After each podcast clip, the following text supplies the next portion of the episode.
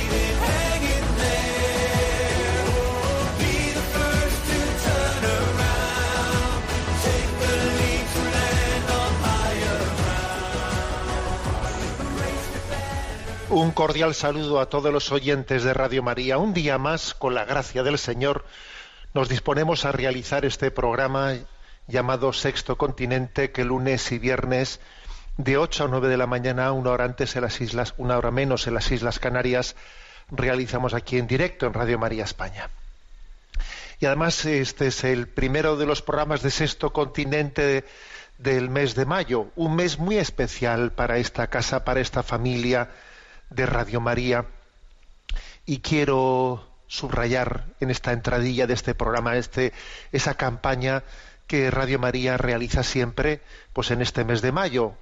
Con flores a María, que Madre nuestra es, cantábamos de pequeñitos, así nos educaron, ofrece- ofrecer a, a María nuestras flores para que ella las ponga como adorno a Jesucristo. María nos, nos introduce, nos enseña a ofrecernos, es madre de, de la ofrenda de nuestras ofrendas, es la mejor patena en la que podemos presentar nuestras ofrendas, nuestras ofrendas a Dios. Eh, Sabéis que hay dos campañas al año, que es la campaña de Navidad y la campaña de Mayo, en las que Radio María suele eh, redoblar ¿no? pues su concienciación a sus oyentes para decir esta radio, esta casa se sostiene con la ayuda de todos. Es uno de sus secretos. Estoy convencido de que si Radio María fuese un proyecto comercial no tendría ni remotamente la potencialidad evangelizadora que tiene. Y yo recuerdo una cosa, eh, la Iglesia existe para evangelizar. Tú y yo, que somos Iglesia, existimos para evangelizar. Sí, ¿eh? no sé si a una ocasión has, has pensado en esta expresión, ¿no? Existo para evangelizar. O sea, es tan importante la llamada a la evangelización que yo, que yo sea instrumento de Dios para dar a conocer la buena nueva al mundo, que yo puedo llegar a decir esta expresión.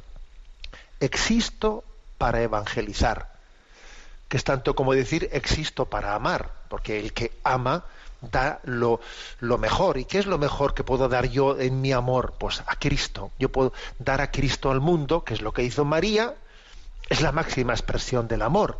Luego decir existo para amar o existo para evangelizar es lo mismo. ¿Y cómo evangelizaré? Hay de mí si no evangelizare, dice San Pablo. ¿Cómo lo haré? ¿De qué manera? Bueno, pues obviamente tenemos que irlo descubriendo, ¿no? De cómo, de qué, de qué manera el Señor nos quiere instrumentos suyos de evangelización. Pero ciertamente una forma muy concreta, muy concreta es, es la que esta casa Radio María nos, nos ofrece. Entraremos en todos los hogares, nos haremos los encontradizos en, el dial de los coches, eh, ahí saldremos en mitad de un, en una situación, de repente alguien se encuentra con, sí, vamos a participar en esta potencialidad que tiene María de, de meterse en una casa a través de, de, una rendija abierta que a veces permite, eh, lo permite la, radio voy a contar una anécdota, eh, una anécdota de lo que supone Radio María. Y yo, que es para mí, ¿no? De esas cosas que te ha dejado impactado. ¿eh? Y recuerdo que en una ocasión recibí una visita de una familia donostiarra que me dijeron, bueno, pues me contaron su historia. Y la historia fue que tenían al, al abuelo, ¿no? Pues en los últimos momentos de su vida estaba en casa en agonía y bueno, la familia no es que hubiese dejado de ser creyente, pero había abandonado la práctica religiosa, ya no sabían, no tenían la confianza para llamar a la parroquia, no acompañaron con los sacramentos, ¿no? Pues el fallecimiento del abuelo, no rezaron, no sabían rezar en torno a él, y entonces el padre, eh, con ese silencio tan difícil de alguien que está en agonía, le dice a su hijo, no le dice, mira, busca silencio, se hace duro cuando uno no sabe orar y le dio, le dio decir, oye, busca en la radio, busca música clásica, ¿eh? busca música clásica, algo que, que, llenase, ¿no? Y en esa, en esa búsqueda, música clásica, pues era de madrugada, ¿eh? pues allí salió un rosario, rosario de Radio María. Y claro, pues se sintió el padre sorprendido y le dice, bueno, déjalo, déjalo. Déjalo que, bueno, pues allí de repente, pues se vieron en torno a los últimos momentos de, vida del abuelo con un rosario de fondo rezado por, por Radio María, ¿no? Y finalmente, pues el momento en que terminó el rosario, es un momento en el que ahí el Juan Pablo II da la bendición y al dar la bendición murió el abuelo. Murió, claro, se quedó la familia, se quedaron muy impresionados de aquella de aquel, de aquel entrar por la chimenea, ¿no? De aquella circunstancia en la que ellos no habían sabido acompañar ese momento de la despedida de la vida del abuelo y de repente había pasado aquello, ¿no? Que entra esa radio y que de repente al final aparece el Papa y da una bendición y en ese momento fallece su abuelo. Bueno, pasó, hicieron los funerales y luego vinieron, claro, siguieron la pista, qué radio era esa, ¿no? Y, y vinieron a hacerme una visita me vinieron a hacer una visita de agradecimiento porque, porque, porque se dieron cuenta de que alguien había salido a, a buscarles, que ellos no habían sabido pues eh, preparar adecuadamente ¿no? pues el acompañamiento de la despedida de, un ser querido y, y, encontraron alguien ha salido en nuestra búsqueda. ¿no? Bueno, es una anécdota, pero creo que es una anécdota para ilustrar cómo nuestra Madre del Cielo está teniendo eh, una capacidad de, de servirse de esta radio para salir al encuentro de muchas almas. Entonces, te repito, existimos para evangelizar. Vamos a tomarnos en serio, cada uno la medida de su situación, sus posibilidades, la colaboración con Radio María. ¿eh? Sé también que durante este mes se va a hacer la maratón, se va Radio María España quiere también eh, ser la madrina de nuevas radios Marías en África y en otros lugares. Es maravilloso que Radio María España esté abriendo continuamente, ¿no? Sea madrina de nuevas radios Marías en nuevos lugares. Es el milagro del amor, que es expansivo. El amor es expansivo. Cuando uno ama eh, nunca tiene suficiente en su corazón, cada vez cabe más, cabe, cabe más gente, ¿no? Bueno, pues os animo. Con flores amarilla que madre nuestra es. Vamos a escuchar esta cuña de nuestro director, del director de la radio, Luis Fernando Prada, en la que presenta un poco esta campaña del mes de mayo. En este año largo de pandemia y de crisis económica, social y moral, bajo las cuales hay una profunda crisis espiritual, la fe cristiana está sosteniendo a millones de personas en el mundo entero. Así lo estamos experimentando en todas las emisoras de Radio María presentes en 80 naciones, cuyos oyentes están agradeciendo más que nunca la ayuda recibida a través de sus ondas, que han dado sentido a sus sufrimientos, alentado su oración y confianza y promovido su caridad hacia los más necesitados. Por ello, en este mes de mayo, unidos en cenáculo en torno a María, os invitamos a intensificar vuestra oración al Espíritu Santo, a hablar a muchos de esta radio y a contribuir con vuestros donativos, por pequeños que sean, a extender Radio María en España y en el mundo, especialmente en las naciones más necesitadas, a las que dedicamos nuestra maratón misionera bajo el lema Testigos de Esperanza.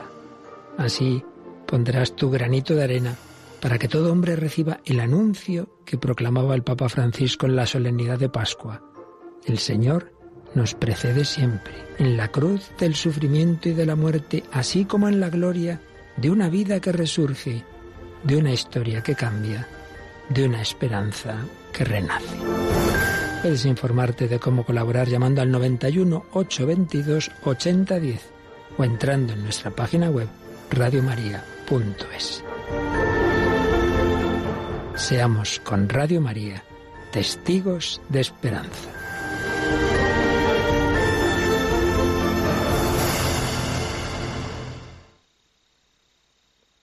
Sexto Continente es un programa que tiene interacción con los que sois usuarios de redes sociales en Instagram y en Twitter a través de la cuenta arroba con los que sois usuarios de Facebook a través del muro que lleva mi nombre personal de José Ignacio Munilla. Recuerdo que los programas anteriores los tenéis tanto en el podcast de Radio María como en la página web multimedia www.enticonfio.org.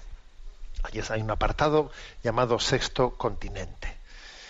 Bien, ¿qué, qué he elegido para este eh, como tema, como columna vertebral o tema central de este programa? Bueno, estamos en mes de mayo y he pensado que es una buena oportunidad para hacer una serie de programas en torno a María. Dios te salve, reina y madre. Es el título de un libro del que me voy a servir este mes de mayo para desgranarlo con vosotros. ¿eh? Dios te salve, reina y madre, es un, el título del libro de Scott Hahn, que es un, bueno, pues un conocido eh, converso al catolicismo. Él pues, es el autor de un libro que fue un auténtico bestseller, eh, Roma, Dulce Hogar, que es el libro en el que relata un poco su conversión junto a su esposa Kimberly eh, pues bueno, es una, son, digamos, dos eh, presbiterianos estadounidenses que se convirtieron al, catolicismo y la verdad es que han hecho un bien inmenso en compartir con el mundo pues cómo fue su búsqueda, porque es maravilloso no ver cómo, cómo el alma el alma busca a Dios, ¿no? Bueno, pues ellos él en concreto, porque es, eh, un, libro, un, libro, escrito por él, Scott Hahn, algunos lo han escrito el matrimonio eh, a la limón entre los dos, pero él, este en concreto, Dios te salve, reina y madre, que tiene como subtítulo La madre de Dios en la palabra de Dios, ¿eh? bueno, pues nos, nos comparte de una manera muy profunda mm, la fundamentación de nuestra fe, nuestra fe mariana y yo voy a irlo desgranando, si os parece, ¿no? Pues este, este mes de mayo. Bueno, cuenta Scott Hahn una anécdota que me parece preciosa, ¿eh? preciosa. El, bueno, pues a la hora de decir, bueno, yo he sido presbiteriano, he, sido educado, ¿no? En un contexto en el que, en el que a María la hemos escondido, y dice, ojo, eh, que esto también pasa en el mundo católico, eh, a veces un poco secularizado, en el que escondemos a María, ¿no? Pero bueno, él parte de una anécdota, una anécdota humana, eh, que después la, la, aplica a, su vivencia, a su vivencia en, en, su relación con María. Y cuenta que siendo adolescente, bueno, pues en esa edad tonta que se tiene en el que uno está continuamente mirando cómo le miran sus compañeros, tiene un sentido del ridículo, de la vergüenza, pues en una ocasión, estando enfermo en el colegio, pues llamaron a su madre, y entonces claro viene su madre y cuando cuando le entendió que le iban a que le iba a llevar a, casa a su madre pues él dijo uf ahora mi madre me va a coger me va a arrullar me va a dar aquí unos besos y delante de mis compañeros y mis compañeros van a ver cómo me aquí mi madre me mima me agarra como si fuese un niño un bebé y el avergonzado, ¿no? Pues le dice a su madre, oye mamá, eh, salto por delante, ¿eh? salto por delante y ya yo voy por detrás. O sea, claro, la madre ya vio que el otro no quería que le agarrase delante de sus compañeros y bueno, la otra ahora se fue por delante y después el otro y se mete en el coche y bueno, cuando llega a casa, le metió en la cama, claro, la madre le contó lo que había pasado, ¿no? Pues a su a su esposo, al padre de Scott Hahn, y dice que el padre se acerca a su habitación y dice, ¿qué tal estás? Y esto, lo otro, bueno, pues parece que, es una, eh, que no es grave, tal, tal, tal, bueno. Y luego le dice, oye hijo, una cosa quiero decirte, nunca más de que te vean con tu madre. Y, y dice él en el libro, ¿no? Dice, escuché aquellas palabras con una contundencia que dejaron al descubierto mi tontería, ¿no? La tontería que tiene un adolescente, la tontería, el sentido del ridículo. Y fueron palabras que me quedaron grabadas para siempre en mi corazón, ¿no? Oye, hijo, quiero decirte una cosa. Nunca más te avergüences de que te vean con tu madre. Claro, lo que, lo que él no imaginaba es que esa frase iba a llegar un día en que él la, recibiese de Dios también referida a la Virgen María. Él como presbiteriano, él como protestante, en el fondo también se estaba avergonzando de, su madre. Oye, nunca más te avergüences de que te vean con tu madre. ¿eh? Bueno, pues esta es la anécdota de partida, ¿eh? en la que él va haciendo todo un recorrido. Y, igual que Jesús nos enseñó a hablar con, con el Padre, pues Jesús nos dice que miremos a María, ahí tienes a tu madre, mírala. ¿eh?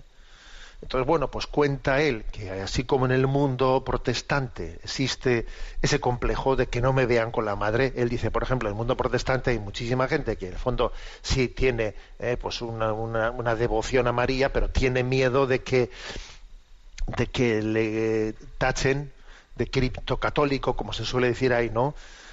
Y entonces no, habla de María. Y por ejemplo no pues cuenta como en el mundo protestante hay muchísimas parroquias no o iglesias que, tienen la advocación.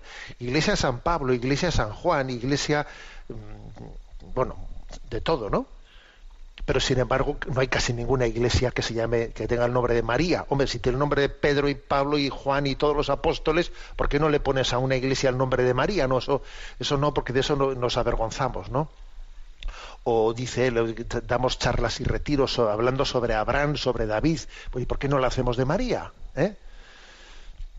Pero cuidadito, porque los católicos no nos escapamos de esto, o sea, no es una cuestión de que los protestantes tienen ese complejo. y ojo que también ocurre esto en casa. ¿eh? Mm, de otra manera quizás, pero también ocurre en casa. ¿eh? Pues porque en la medida en que nos hemos secularizado, hablamos, o sea, hablamos mucho menos de María o hablamos al final eh, de una manera de corridillo o la ponemos como una especie de epílogo, eh, epílogo final, pero sin fundar bien nuestra fe mariana y sobre todo sin fundarla bíblicamente, que es lo que él, eh, Scott Hahn, nos puede ayudar mucho. Claro, él nos, él nos, nos va, por eso he elegido este tema para, para este tiempo del mes de mayo, que lo iremos desgranando en los programas de Sexto Continente del mes de mayo. Él nos, nos puede ayudar a, en ese recorrido que él hizo, ¿no? Para superar esa vergüenza de hablar de María, fundar bien en el nuevo, en, el, en la Sagrada Escritura, ¿eh? nuestra, nuestra fe en María. Iba a decir en el Nuevo Testamento, no, no, en la Sagrada Escritura, porque eh, vais a ver cómo a lo largo de estos programas pues él descubre también la figura de María eh, en el Antiguo Testamento según ese, según ese principio conocido de San Agustín, que dice, el Nuevo Testamento está escondido en el Antiguo Testamento y el Antiguo está revelado en el Nuevo. Es un conocido principio de San Agustín. Mira, el, el Nuevo Testamento estaba, está, estaba escondido en el Antiguo Testamento y el Antiguo Testamento se ha revelado en el Nuevo Testamento. ¿eh? Pues esto pasa también con María. ¿eh? Eso pasa también con, Jesús, sobre, claro, sobre todo con Jesús. El mismo Jesús, oye, se refiere a Jonás, ¿no? Por ejemplo, cuando, como Jonás estuvo tres días en la ballena de la serpiente, así el Hijo del Hombre, se refiere a Salomón, ¿eh? Se refiere a, al templo, destruid este templo, se refiere a la, serpiente de bronce. al mismo Jesús habla de signos que le prefiguraban, que le estaban ya anunciando en el Antiguo Testamento. O por ejemplo, en el episodio de Maús, dice, ¿no? Comenzando por Moisés y los profetas, les fue enseñando todo lo que se refería a él en las escrituras, o sea que ya hablaba de Jesús el Antiguo Testamento. Sí, sí, hay que aprender esto, ¿no?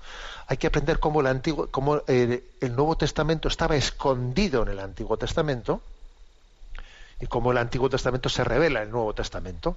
Y vais a ver que esto, pues lo Scott Hahn lo hace con una con una maestría impresionante y nos va a ayudar mucho este hombre que fue presbiteriano, ¿no? Antes de ser católico, nos va a ayudar mucho a fundar, a fundar bien, a conocer mejor nuestra fe en María, ¿no? A ver lo que son las tipologías, ¿no? O sea, las prefiguraciones que había en el Antiguo Testamento, eh, que nos descubren el, mm, el sentido del Nuevo Testamento y que además se entienden solamente a la luz del Nuevo Testamento, como por ejemplo María prefigura a Eva, o, estaba, ¿no? estaba prefigurada en Eva, mejor dicho, ¿no? La madre de todos los vivientes. O estaba prefigurada en, en Sara, la esposa de Abraham, que concibió milagrosamente en la reina madre, en la Jevirá, como Betsabé, que intercede ante el rey en favor del pueblo, en el arca de la alianza, sobre todo, ¿no? En esta imagen del arca de la alianza, que lleva dentro de la, alianza la salvación, la salvación de Dios. Bueno, pues esto es lo que, este es un poco el, punto de partida de Scott Hahn, ¿no? En el primero de los capítulos del libro habla de cuál es mi tipo de madre, cuál es eh, ¿Qué, concepto de madre tengo? ¿no? Entonces hay una pregunta de partida. ¿Cómo podemos conocer a esta mujer, a María, siendo así que ella desvía la atención de sí misma hacia su hijo? ¿Cómo conocerle a María si ella eh, no, habla de sí misma, sino que en el fondo ella está continuamente mirando a su hijo, ¿no? Su figura de madre es plenamente relacional, ¿eh? relacional hacia, hacia Jesús, ya siempre, ¿no? Haced lo que los diga, ¿eh?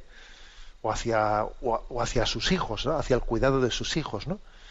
En el fondo, ese ser madre, ese ser madre, pues, es que lo llevamos, lo llevamos escrito en la naturaleza, ¿no?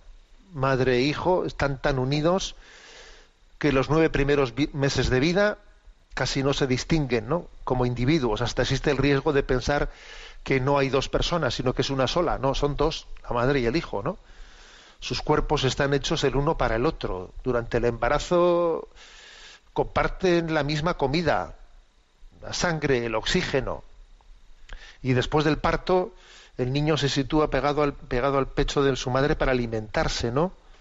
Y, los, y los ojos del niño casi eh, pues están tan cerca de la madre que, ni la ven, están pegados a ella y sus oídos escuchan los latidos de su corazón.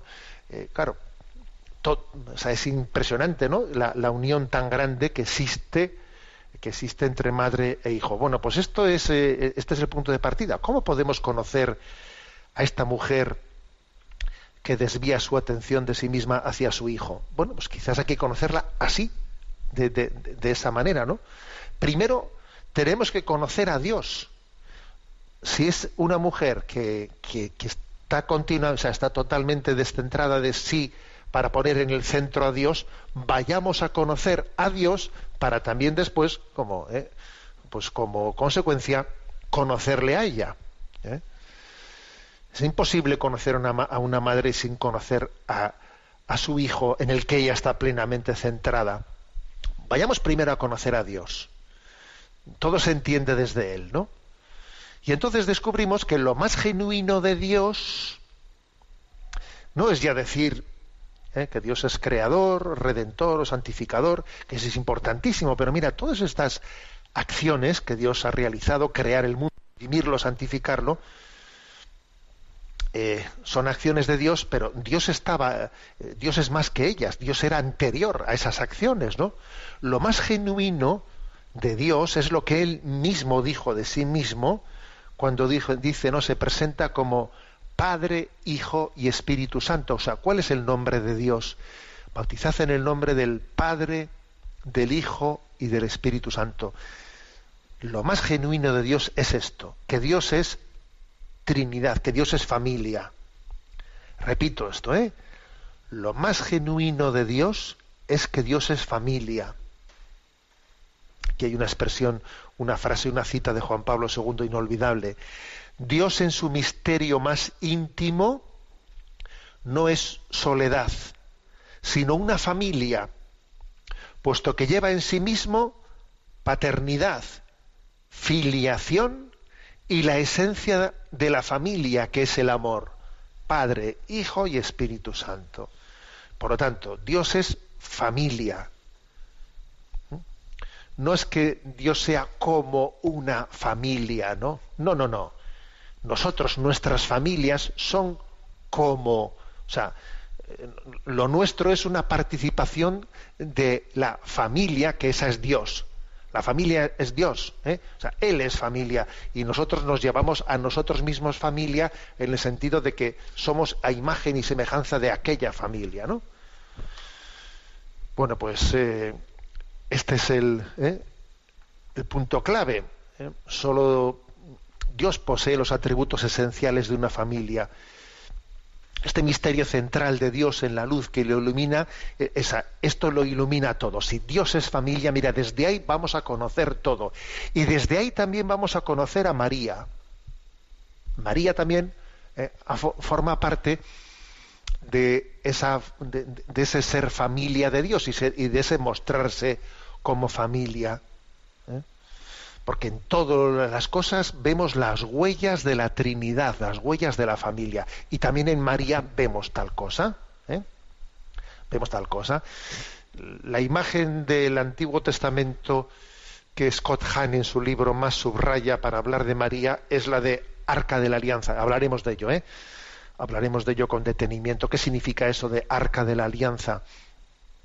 Sabéis que el pueblo de Israel llevaba, ¿eh? pues, eh, en una en, una en un arca llevaba esa, eh, esa alianza eh, que, Dios había hecho con, con Moisés, ¿no? Y entonces, bueno, ¿qué es una alianza? La alianza, pues no deja de ser como un vínculo, un vínculo sagrado, por el que Dios nos introduce en su familia. Estamos introducidos en la familia de Dios. Esto es potente, ¿eh? O sea, Dios ha hecho una alianza en la que nos ha incluido en su familia. Pero ¿qué ocurre? Que hay un drama, y el drama es que nosotros por nuestro pecado rompemos esa alianza, no nos dejamos querer, no nos dejamos amar. Entonces Dios envía a su Hijo al mundo para que podamos cumplir su alianza. Y Jesús es la alianza de Dios con el mundo y María es el arca de la alianza, el arca en la que llega esa alianza de Dios con el mundo.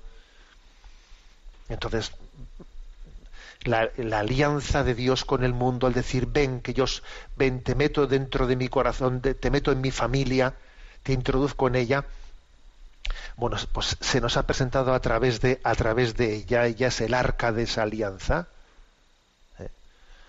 y me parece maravilloso, ¿no?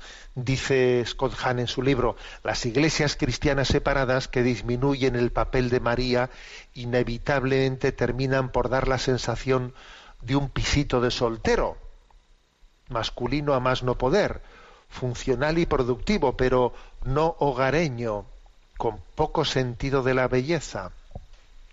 Pues porque Dios ha querido que que ella sea el arca de la alianza y que, y que, ponga ese calor de hogar y, que, y que la llegada de Jesús al mundo tenga ¿no? ese, eh, ese contexto, ese, ese envolvente maternal a través de María y así lo presenta él. Y cuando nosotros tenemos un catolicismo en el que María eh, pues la tenemos relegada, excluida, pues también acabamos presentando pues una pues una iglesia que no tiene calor de hogar, que, que, no tiene ese calor de familia. ¿eh? En los iconos más antiguos que conservamos de María se le retrata a ella sosteniendo siempre a su hijo pequeño, como, como sosteniéndolo, como dándolo al mundo, ¿no? A veces incluso señalándole, señalándole, pero dirigiendo su mirada a todos nosotros. Bueno, pues esta, esta es nuestro tipo de madre, eso entendemos por madre. Entonces vamos a hablar de, vamos a hablar de eh, a lo largo de estos eh, programas de, del mes de mayo en Sexto Continente iremos presentando, ¿no? Pues la figura de María mm, en la, en la palabra de Dios, sirviéndonos de este libro de Scott Hahn, Dios te salve, reina y madre. Bueno, bueno, pues como hemos hecho esta introducción a este programa, me parece que nada mejor que escuchar este precioso canto del Ave María. Oramos y nos introducimos en gratitud a Dios por María, nuestra Madre, en esta canción, en este Ave María.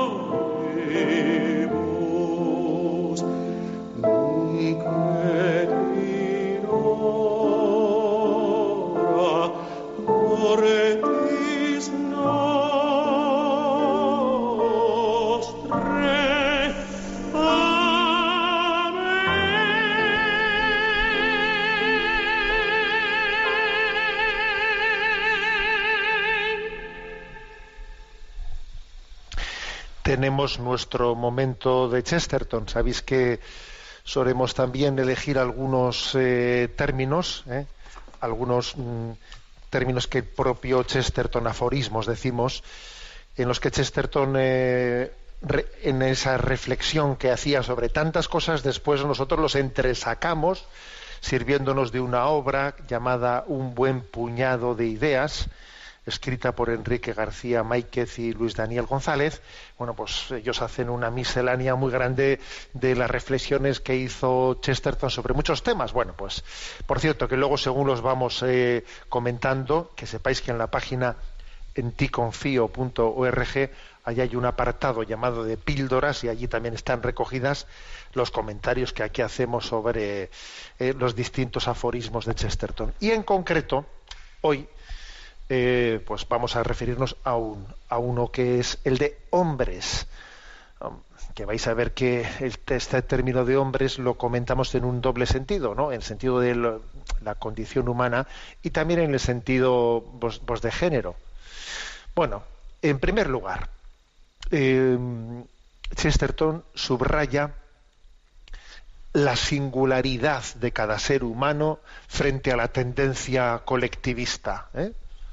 Frente a la tendencia colectivista que también él, cuando eh, Chesterton vivía, pues la tendencia colectivista entonces estaba muy, muy marcada por el marxismo, en la que el hombre pues tenía que ponerse al servicio de, del partido, eh, de la causa, etcétera, ¿no? Bueno, entonces él, eh, él remarca mucho la singularidad, ¿no? Intransferible de cada ser humano. Bueno, entonces, frente a esa, hoy en día se habla mucho de, la igualdad, igualdad, igualdad entre nosotros, ¿no? Esa tendencia al igualitarismo está también muy, muy marcada entre nosotros. La verdad es que subrayar el, igualitarismo, la igualdad hasta un punto que uno hace una ideología de ella, hace una ideología, es mm, irracional. Bueno, dice Chesterton, la igualdad no es algo que no solo no podemos creer, sino que no podemos creer que nadie lo crea. ¿Eh? Por el contrario, es un absoluto moral que cada hombre tiene un valor invariable y una dignidad tan intangible como la muerte. Dice, a ver, cada uno somos únicos e irrepetibles. Entonces, es Chesterton, como siempre, con sus frases apodícticas, dice, mira, esto de la igualdad no solo es algo que no puedo creer, sino que no puedo creer que alguien lo crea. ¿Tú has visto lo distintos y lo diferentes que somos? ¿Tú te has dado cuenta de que como somos, cada uno tenemos un genio personal intransferible? O sea, a ver, de, de, de planteamientos ideológicos falsos. Como veis, es un baño de realismo, ¿no? El que, el que aquí Chesterton hace frente a falsas y, eh, frente a falsos idealismos ideológicos, ¿no? Del igualitarismo al igualitarismo. ¿eh?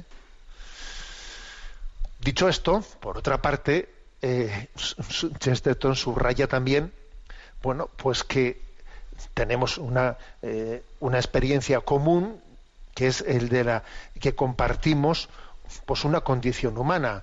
Todos compartimos una condición humana en la que estamos hermanados, pero sobre todo estamos hermanados, fíjate bien, en la fragilidad de la condición humana. Así lo expresa él. A ver, estamos hermanados en una condición humana que está herida, ¿no? Entonces dice Chesterton esta expresión. Los presuntuosos dicen que los hombres son mayoritariamente tontos.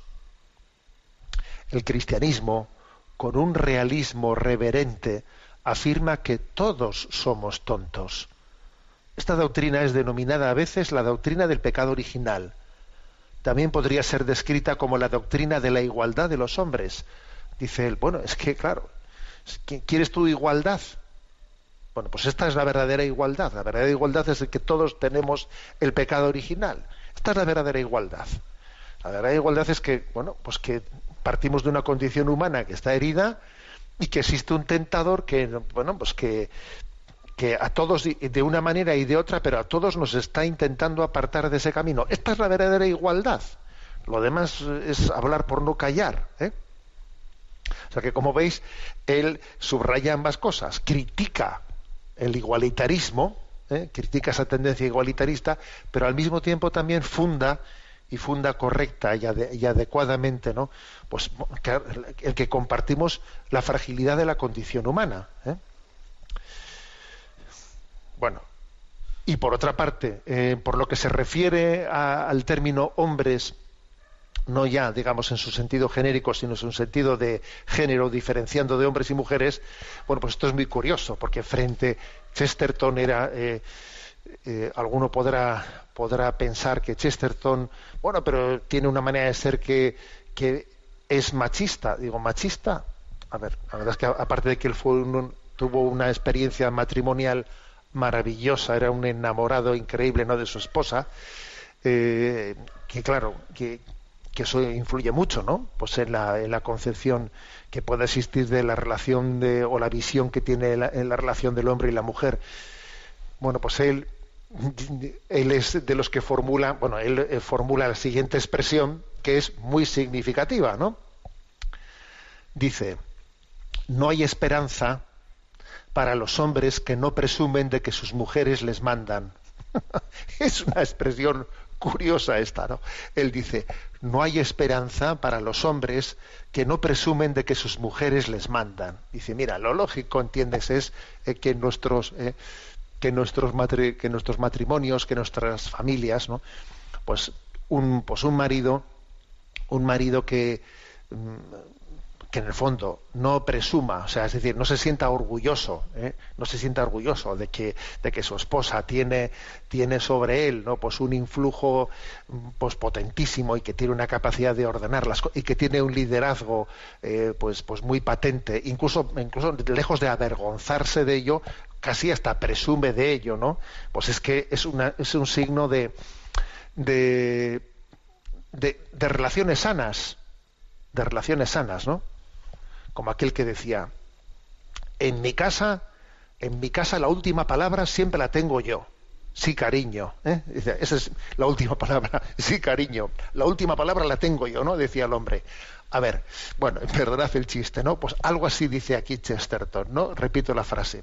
No hay esperanza para los hombres que no presumen de que sus mujeres les mandan. Es decir, a ver, que, que, como hagamos una ridiculez ¿no? de, de, pretender eh, manifestarme yo a mí mismo diciendo mando aquí la autoridad la tengo yo, o sea, son, que son modelos que están viciados, están viciados de frase de, de fondo, quiere decir, y que son, son destructivos, destructores, ¿no? Lo lógico es esto, ¿eh? lo lógico es casi presumir de eh, casi presumir de que no mando yo, pues eso, pues es que es, es el es un signo, eh, es un signo de, de, sanidad en la vida, en la vida matrimonial, en la vida, en la vida familiar, ¿no? Repito la frase que tiene mucha gracia. No hay esperanza para los hombres que no presumen de que sus mujeres les mandan. ¿eh? Bueno, Chesterton Dixit, ni más ni menos. Tenemos nuestro en nuestro rincón para el DOCAT. ¿eh? Y nos toca el punto 242. La pregunta es, ¿cómo puede realizarse la, cooperación internacional? ¿eh? Y responde, para aquellos problemas globales que no pueden ser resueltos por los propios países a escala nacional, hacen falta organizaciones e instituciones cooperativas que asuman el manejo de los bienes comunes, pongan reglas a los países, controlen el respeto de estas y penalicen su incumplimiento o vulneración. La Iglesia se pronuncia siempre a favor de la construcción de una comunidad internacional, ya que sólo así se puede aplicar también políticamente la idea de la unidad de la familia humana. En cualquiera de los casos, dicha comunidad debe de ser reconocida para todos los países participantes y nunca debe ser impuesta. Esto requiere el establecimiento de una autoridad que, por un lado, respete cuanto compete al principio de subsidiariedad de cada Estado y que, por otro lado, sea capaz de reaccionar también a los grandes problemas del mundo y tenga el poder eficaz para garantizar la seguridad, el cumplimiento de la justicia y el respeto de los derechos. Un primer paso fue dado en, este sentido con la fundación de la Organización de Naciones Unidas, la, ONU. Desde entonces, la Iglesia está a favor de la idea de las Naciones Unidas, apoya su política y se implica en su ulterior desarrollo. Bueno, a ver, es un punto importante, pero que requiere ¿eh? requiere ser bien, bien entendido. Eh, vamos a ver, mm, la, Iglesia defiende dos principios. El principio de subsidiariedad, ¿eh? que en principio lo que pueda, lo que pueda hacer la familia, que no lo haga el Estado. Lo que pueda hacer una nación, que no la haga las Naciones Unidas. Es decir, esa en principio, el principio de subsidiariedad es construir el mundo de abajo arriba, no de arriba abajo. ¿Eh? Ese principio de subsidiariedad para nosotros es sagrado. nada de que ¿eh? el ideal es que haya alguien arriba que mande y que decida todo sin que nosotros nos enteremos. eso es, ese principio es contrario al sentido católico de la doctrina social. El catolicismo construye de abajo arriba. lo, lo principal es la familia. Lo que puede hacer la familia, que no lo haga el ayuntamiento que no lo haga la diputación, que no lo haga el gobierno autonómico, que no lo o sea, déjale, deja que si, desde abajo se puede hacer, no te metas tú desde arriba. ¿eh? Ese es el principio de subsidiariedad. Y esto también se aplica eh, con respecto a, esta cooperación o a esta cooperación internacional. Bueno, bien, pero dicho eso, dicho eso, también afirmamos que es obvio que para que pueda haber pues, pues un, bien común a nivel internacional, a nivel de escala, internacional, eh, existen problemas globales que tienen que tener una capacidad de ser también arbitrados internacionalmente. Y entonces especialmente para quienes para quienes están más débiles se necesita un árbitro internacional. Eso también es necesario entonces la Iglesia apuesta por, ese arbitraje internacional, por la existencia de, por ejemplo, de, ¿eh? pues de la, de la ONU. Lo cual no quiere decir, fijaros, que demos por bueno la injerencia que desde estos organismos se está haciendo de utilizar esa la excusa de ese arbitraje internacional para, para imponer un pensamiento único. Ojito con esto. ¿eh? Porque esto está ocurriendo también, ¿eh? que se toma, se toma pie de ese arbitraje internacional para tener un intervencionismo en el que no se respeta las identidades eh, nacionales, eh, la idiosincrasia de los pueblos, sus valores éticos y morales, y a veces hasta se hace un chantaje de que si tú quieres que aquí te demos no sé qué ayuda, tú tienes que pasar por el aro, por el aro de asumir esta ideología de género o lo otro y imponer políticas antinatalistas y tal y cual. ¿eh? O sea, como os podéis imaginar, o sea, eso la Iglesia lo tiene claro. ¿eh? Pero el hecho de que exista ese riesgo de intervencionismo y de servirse de la agenda global eh, para, para meter pues, por la ley del embudo una ideología única, eso no quiere decir que nosotros tengamos que reaccionar al, polo opuesto de no querer un tipo de organismo de arbitraje internacional. No, no, no hagamos eso, porque es que entonces no tenemos una postura equilibrada. ¿Mm? Bueno, digamos, este es un poco, eh, brevemente dicho, pues la explicación de este punto 242. Eh, damos paso ahora también eh, al momento de la intervención de los oyentes. Sabéis que hay un correo electrónico que es sextocontinente en el que podéis hacer llegar vuestras preguntas. Sextocontinente arroba A Rocío, que le tenemos en, en la emisora, le vamos a pedir que nos presente las preguntas que hemos seleccionado. Adelante, Rocío. Muy buenos días. Pues la primera pregunta la escribe una madre de familia numerosa desde Toledo y dice, Buenos días, monseñor. Le escuché decir en uno de los programas de Sexto Continente un comentario en el que explicaba que en muchas ocasiones se educa para ser los primeros, los mejores estudiantes, los mejores pianistas, los mejores empresarios, en fin, trabajar y ser virtuosos para ser los mejores. A lo cual usted añadía que esto es un gravísimo error.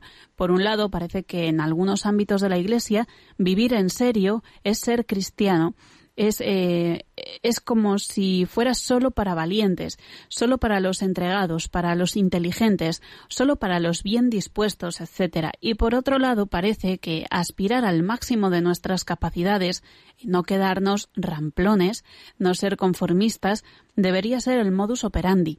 Además, se lo inculcamos a nuestros hijos, ser el mejor en tu grupo, el más colaborador, el más generoso. ¿No puede ser esto un modo escondido de soberbia? Y después, cuando no se llega a lo estimado, sentir una frustración tremenda. Si pudiera aclarar cómo distinguir cuando buscamos esa sana superación personal y cuándo es engordar nuestro ego, cuál es la verdadera motivación que tienen que movernos, que debemos inculcar a los padres a nuestros hijos. Bueno, vamos a ver, eh, esa distinción yo creo que que no es tan difícil hacerla, pero es, pero, pero es verdad que muchas veces mm, eh, caemos en una trampa. Yo creo que la parábola de los talentos es la parábola clave en este, eh, pues en esta cuestión. Todos tenemos talentos distintos y lo importante es que pongamos todas nuestras capacidades en ejercicio, que no enterremos talentos. O sea, eh, el ideal que tenemos que transmitir es que cada uno tenemos una, eh, pues somos únicos, irrepetibles, cada uno tenemos nuestros talentos y que nadie tiene que eh, avergonzarse de ser como es. O sea, Dios te ha creado eh, con una serie de talentos y de capacidades y obviamente también limitaciones de las que no tienes que estar en absoluto avergonzado, ¿no? O sea, quererte a ti mismo y desarrollar plenamente tus capacidades. Sin embargo, esta parábola de los talentos yo creo que se corrompe, se corrompe cuando empezamos con las comparativas es que este tiene más talentos que yo, este tiene menos talentos que yo. O sea, lo de ser el primero, lo de que tienes que ser el primero de clase, el mejor, eh, es que hay un concurso y tienes que dar el mejor.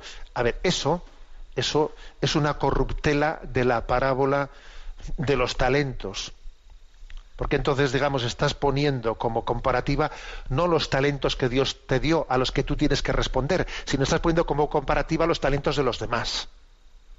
Y aparte, que es que si en clase somos, somos 28, el primero solo podrá ser uno. Y aquí lo importante no es quién saque la nota más alta, sino lo importante es, teniendo en cuenta los talentos que yo tengo, quién ha utilizado mejor los talentos. Y eso solo lo sabe Dios. Eso no lo sabe el que ha hecho los exámenes y ha, sacado el listado de notas, notas primera. Eh, el listado de las notas, en el que dice quién tuvo la puntuación más alta, no tiene ni idea, es una, fotografía superficial totalmente de la realidad. Ese listado de, listado de notas de clase, el primero de clase, el segundo de clase, es una fotografía totalmente superficial que no entra en el conocimiento profundo de quién ha eh, donado mejor, quién ha, quién ha empleado mejor los talentos que Dios le dio. Esa foto solo la tiene Dios. Y esta distinción que estoy haciendo es importantísima en la educación que transmitimos. Sin esta distinción nos hacemos mucho daño. Confundimos las churras con las merinas, ¿no? Cuando le decimos a un hijo que tienes que, emplearlos, ¿eh? dar lo mejor de ti mismo y luego acto seguido le decimos porque tienes que ser el primero de clase, porque tú no sé qué, pero a ver, ¿por qué, ¿por qué confundimos las dos cosas? ¿Eh? Bueno, clave esta distinción. ¿eh? Adelante con, la siguiente, con el siguiente oyente. Un oyente que se llama Margarita plantea lo siguiente. A pesar de haber consultado la página web en Te Confío, me sigo realizando esta pregunta desde que escuché el comentario en un vídeo. Hace poco me pareció oírle decir a una persona que la, la obediencia le hacía libre. ¿Cómo es esto posible? ¿Cómo es posible que obedecer te haga libre? ¿Obedecer es sinónimo de sumisión? ¿Dónde están los límites? No consigo asimilarlo ni entenderlo. Veo la obediencia, aunque a veces necesaria, como una forma de esclavitud, sobre todo si quien da las órdenes no es buena persona. Le hago estas preguntas no por un asunto vocacional, sino por circunstancias personales difíciles que tienen que ver con obedecer. Considero que las respuestas a estas preguntas pueden ayudarme. Es algo muy importante para mí. Espero no haberle ofendido en mi carta. Eh, mm, muchas gracias por su paciencia. Bueno, en absoluto. ¿eh? No ha ofendido, todo lo contrario. Bueno, vamos a ver, yo sí que le diría a la, eh, oyente que tenga cuidado de que, claro, como ella igual está en una circunstancia pues un poco eh, tensa, difícil, con una pues con una relación de obediencia con alguien pues que igual no lo hace bien o etcétera etcétera eh, tiene ya el riesgo eh, de respirar por su herida. Y cuando alguien respira por una herida eh, pues eso le puede hacer distorsionar las cosas de acuerdo eso esto es importante siempre. Cuidado porque yo tengo una herida y esa herida me puede de distorsionar la realidad a ver, ¿por qué insistimos aquí de que eh, el hecho de que la obediencia y la libertad son dos cosas mm, eh, que no únicamente no son contrapuestas, sino que es que están eh, unidas plenamente, ¿no? Bueno, pues por, el hecho de que, bueno, dice, hay un famoso mm, filósofo, Heidegger, ¿no? Que él habló mucho de la libertad para como finalidad. ¿no? Nosotros generalmente solemos utilizar la, palabra libertad en el sentido de libre de, libre de presiones, libre de mandatos, libre de, o sea, como que libertad es no tener influjos, ¿no? Pero él dice, la clave de la libertad es libre para, no libre de, libre para, libre para amar, libre para ser generoso, libre para crecer, o sea, libre para. lo, lo, más importante de la libertad es el para, no el de.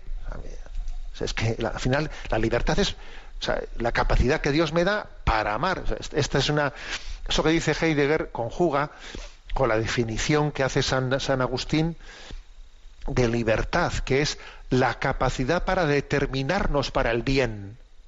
Si no es para el bien, ¿para qué me sirve a mí ser libre? ¿Para destruirme? Si no es para ¿eh? Entonces esto, este es un punto muy, muy clave, ¿eh? muy clave para, para que lo, lo entendamos. ¿no?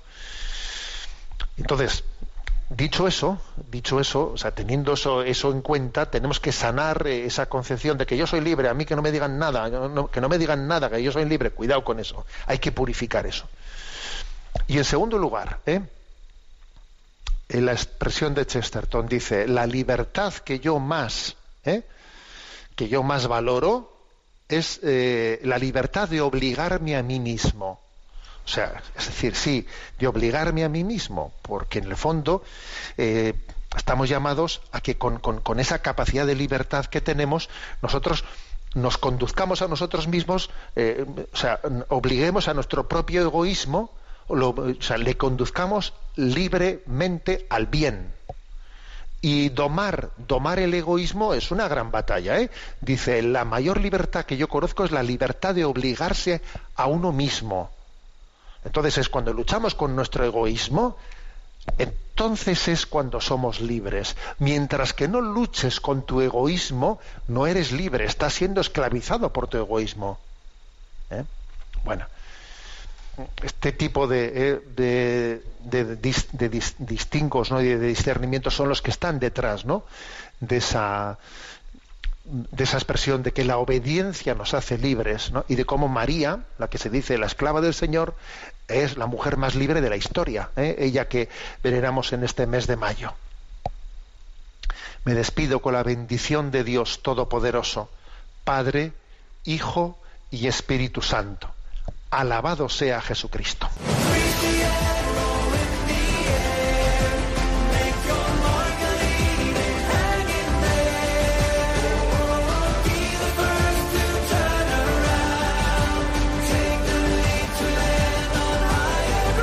Y así finaliza en Radio María, Sexto Continente, un programa dirigido por el obispo de San Sebastián, Monseñor José Ignacio Monilla.